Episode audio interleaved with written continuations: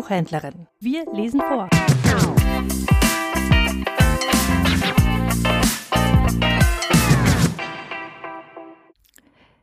Der Bärenhäuter. Ein Märchen von Hans Jakob Christoffel von Grimmelshausen. Im Jahr 1396, als Sigismundus, damaliger ungarischer König, von dem türkischen Kaiser Zelapino geschlagen worden, ist ein deutscher Landsknecht aus der Schlacht in einen Wald entronnen und darin verirrt.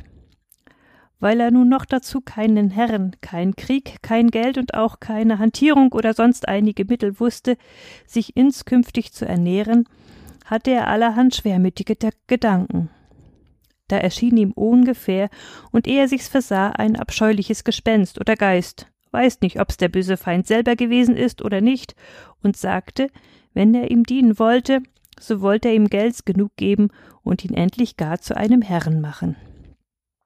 Oh ja, antwortete der Landsknecht, aber mit dem Geding, dass mir solche Dienste an meiner Seligkeit nicht schädlich seien. Ich muss aber auch zuvor sehen, sagte der Geist, was du kannst und was du für eine Courage habest, damit ich mein Geld nicht umsonst ausgebe. Indem er solches redete, kam ein großer, ungeheurer Bär dahergelaufen. Diesen, sagte der Geist, schieße vor den Kopf. Der Landsknecht war nicht unbehend, sondern traf den Bären auf die Nase, dass er über und über purzelte. Da solches geschehen war, fing das Gespenst oder der Geist an, mit ihm zu kapitulieren und sagte Wenn du mir dienen willst, so musst du mir sieben Jahr zu dienen versprechen, alle Nacht eine Stund Schildwacht um Mitternacht stehen. Dein Haar und Bart weder kämpeln noch selbige wie auch die Nägel nicht abschneiden, die Nase nicht schneuzen, deine Händ und das Angesicht nicht waschen, den Hintern nicht wischen diese Bärenhaut anstatt deines Mantels und Bettes brauchen und niemals kein Vaterunser beten. Hingegen will ich dich mit Kommiss, Bier, Tabak und Brandwein versehen, dass du keinen Mangel haben sollst und nach den sieben Jahren einen solchen Kerl aus dir machen, dass du dich über dich selbst verwundern wirst müssen. Der Landsknecht ging alles ein und sagte zum Geist alles, was du mir zu unterlassen geboten hast, habe ich von Natur meiner Tage niemals gern getan. Ich wasch mich nicht gern, ich bet nicht gern und so fort. Nach geschlossenem Akkord begehrte der Geist, seinen Namen zu wissen, um ihn in seine Rolle, die er bei sich hat, zu schreiben. Als er aber eines heiligen Namen nannte, sprach der Geist Dieser taugt mir nicht. Du sollst Bärenhäuter heißen wegen der Bärenhaut, damit du heut begabt worden bist.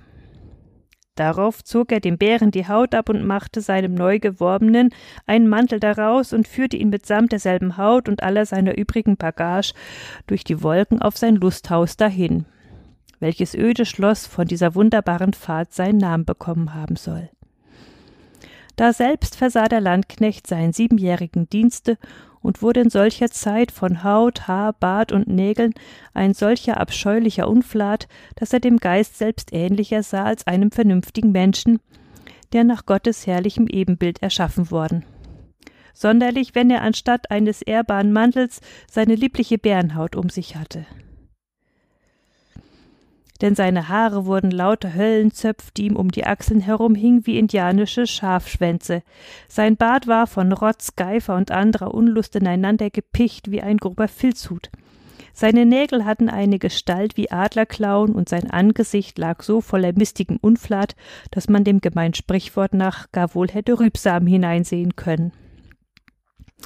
Nachdem er aber die sieben Jahre beinahe überstanden hatte, kam der Geist von sich selbst und deutete ihm an, dass es nunmehr Zeit wäre, einmal mit ihm abzurechnen und ihn der Gebühr nach auszuzahlen.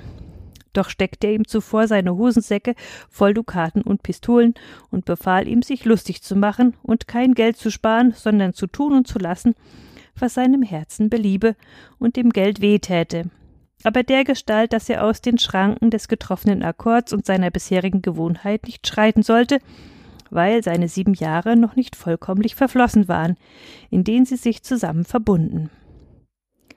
Der Landsknecht gehorsamte, da ihn aber wegen seiner greulichen Abscheulichkeit niemand aufnehmen wollte, wurde er traurig. Nachdem er aber von einem Wirt, deren Profession ist, dem Fremden um die Gebühr Kost und Herberge mitzuteilen, abgewiesen wurde, zeigte er ihm aus dem einen Hosensack eine Handvoll Dukaten und aus dem anderen eine Handvoll Dublonen und wurde daraufhin dessen willkommener Gast.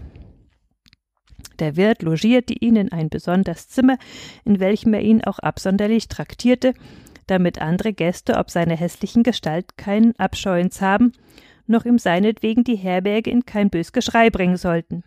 In demselben mästete sich der Bärenhäuter von des Geistes Geldes aus, bis der Geist einen edlen Herrn vom Lande auf der Reis begriffen zu sein wusste, der in selbiger Herberg einkehren würde.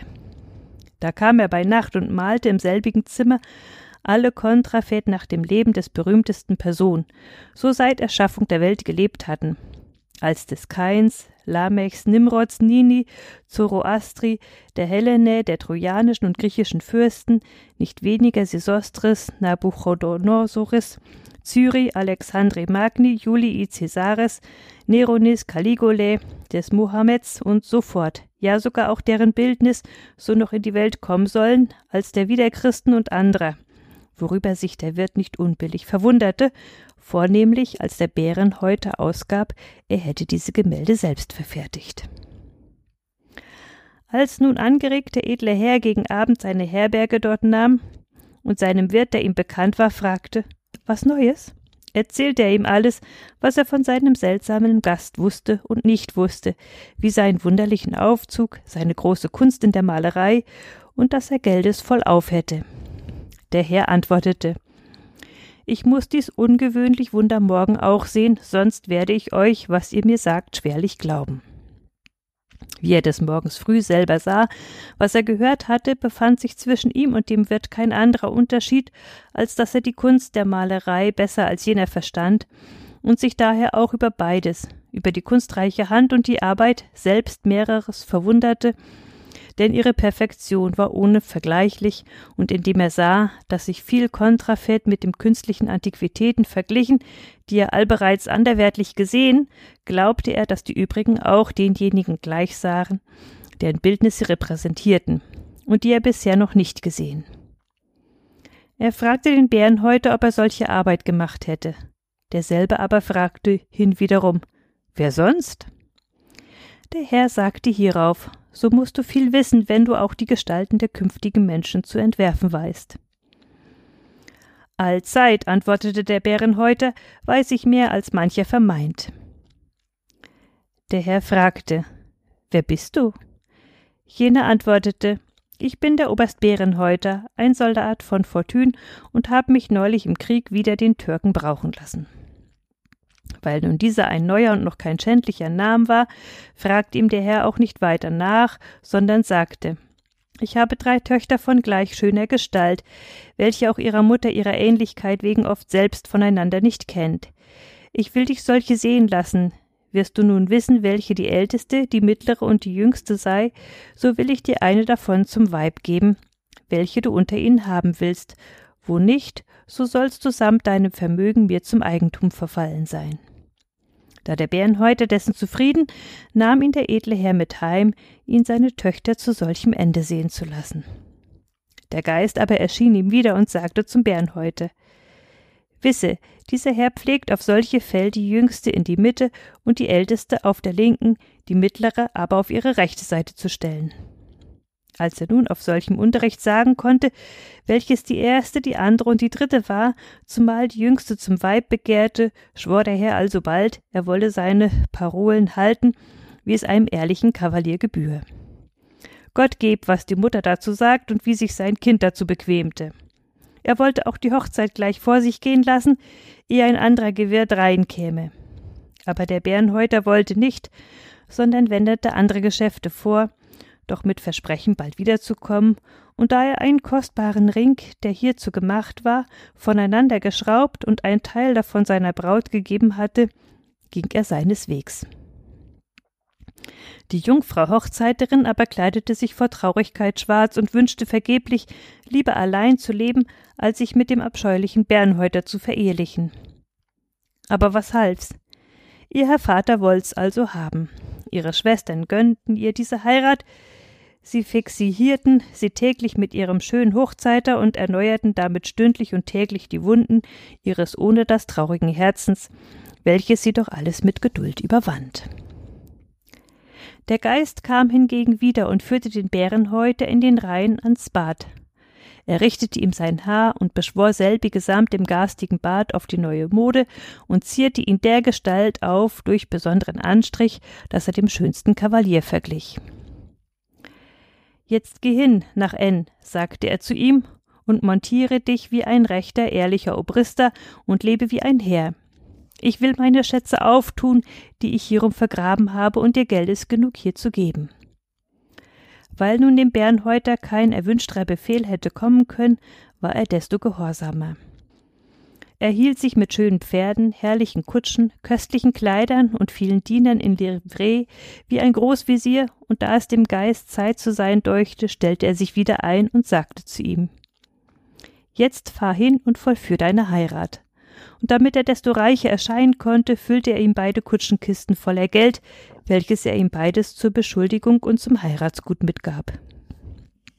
Also machte er sich auf die Reis und schickte einen Trompeter voran, seinem künftigen Schwäher neben Vermeldung seines Dienst und Grußes anzuzeigen, dass ein stattlicher Kavalier auf dem Weg begriffen wäre, ihm zuzusprechen und seinem Frauenzimmer gebührend aufzuwarten, mit einem Wort eine aus seinen Töchtern zum Gemahl zu begehren, wofern er anders gelitten werden möchte und keine Ungelegenheiten machte. Als er nun die höfliche Antwort bekam, dass er ein lieber Gast sein würde, ist er mit seiner Suite prächtig eingezogen und wohl empfangen, auch zur Bezeugung mehrerer Willfährigkeit oben an die Tafel zwischen die beiden ältesten Töchter gesetzt worden, welche sich auch, ihm zu gefallen, weil ihn jede zu bekommen verhoffte, trefflich geschmückt hatten. Die Jüngste aber behalf sich unten an der Tafel wie ein Turteltäubchen, das sein Gemahl verloren, sintemal sie als eine Versprochene keine Hoffnung schöpfen durfte, diesen ansehnlichen Herrn zu bekommen, wessentwegen ihr die Schwestern mit den Augen manchen höhnischen Blick und mit Worten manchen empfindlichen und verächtlichen Stich gaben, welches ihr tief ins Herz geschnitten. Als nun der Bärenhäuter nach Vorweisung seines vielen Goldes das Jawort unter den Töchtern von Vater und Mutter die Wahl bekam, zumal noch jede von den ältesten Schwestern ihn zu bekommen festiglich verhoffte, offenbarte er sich der jüngsten durch ein Stück des voneinander geschraubten Rings, davon er ihr hierbei vor ein Teil zugestellt. So hoch nun diese hierdurch erfreut wurde, so sehr erschraken hingegen jene beiden, als sie sich ihrer Hoffnung so jählings beraubt sahen. Sie wurden so bestürzt, dass sie nicht mehr wussten, was sie taten, und ihre Eltern wurden so erfreut über der einen Tochter Glück, dass sie der anderen beiden Anliegen nicht wahrnahmen, welche zugleich von Schamhaftigkeit und dem Neid gegen ihre Schwester angefochten wurden, also dass sich die eine selbst erhängte, die andere aber in einen Brunnen stürzte. Also, sagte der Geist, der dem Bärenhäuter ganz fröhlich erschien, nun haben wir miteinander ausgefischt. Du hast eine und ich zwo von den Töchtern bekommen, die hier bevor ihr Vater manchem ehrlichen Kavalier versagt.